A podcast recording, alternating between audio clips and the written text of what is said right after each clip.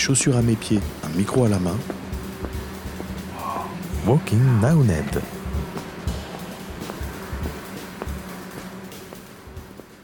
alors moi je m'appelle Sophie Lannes et je suis présidente du Cercle d'échecs de Nantes depuis deux ans. J'ai succédé à Jean-Marie Terrien, qui l'a dirigé pendant très longtemps. Et c'est actuellement le seul club d'échecs de la ville de Nantes et le plus gros club du département et de la région des Pays de la Loire.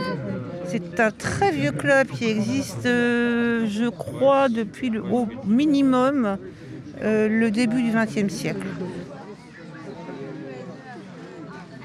Alors c'est une association, euh, loi 1901, c'est un club sportif et une association.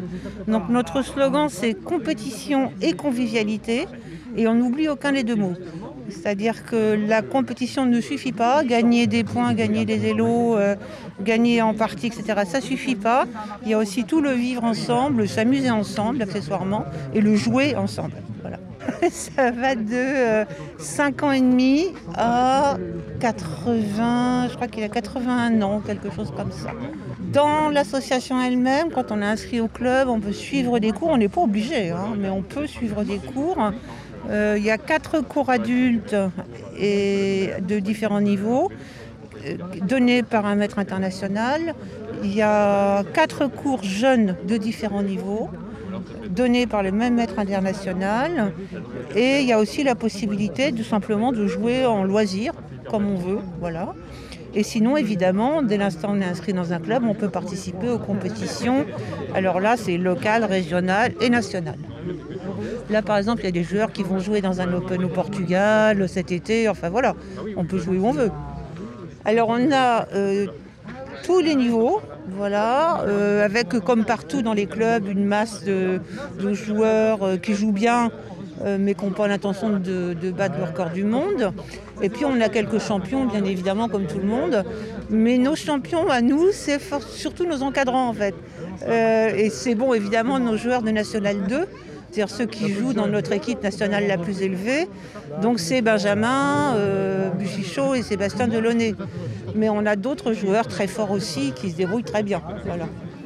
Cette dame à nouveau obligée de se déplacer, mais qui se centralise peu à peu. Ça pourrait devenir dangereux.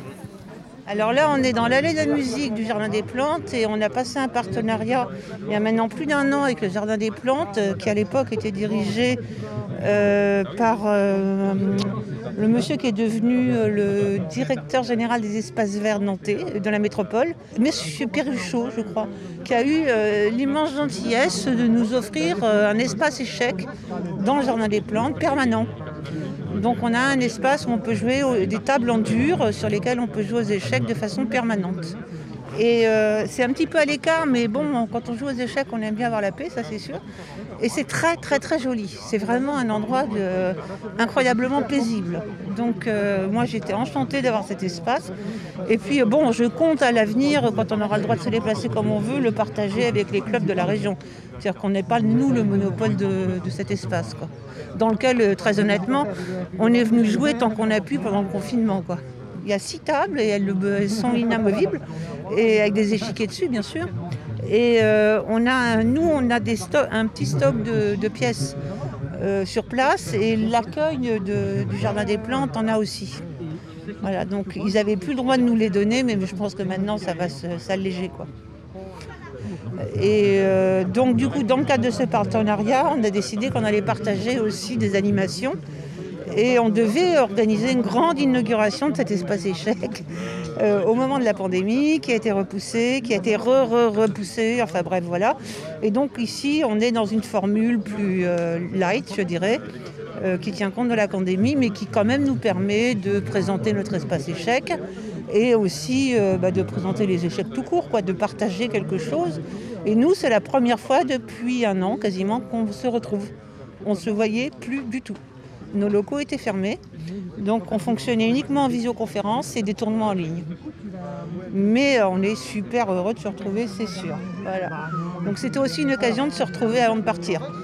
Alors ici on a un échiquier géant euh, sur lequel on a organisé des animations un peu rigolotes euh, du style des parties à l'aveugle. Ce qui est en train de se passer maintenant, là, c'est une partie la tête et les mains.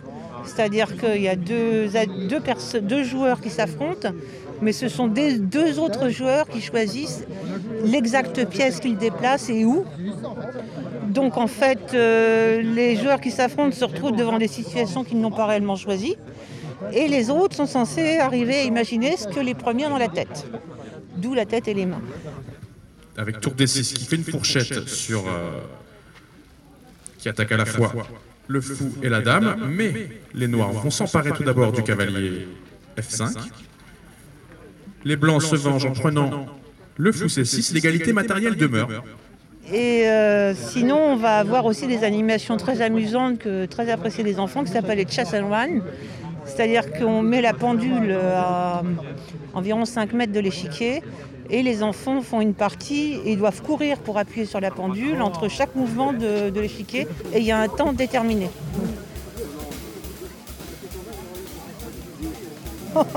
et gare à ceux qui disent aussi que c'est pas amusant parce que c'est vraiment très amusant et très sympathique comme jeu. Voilà.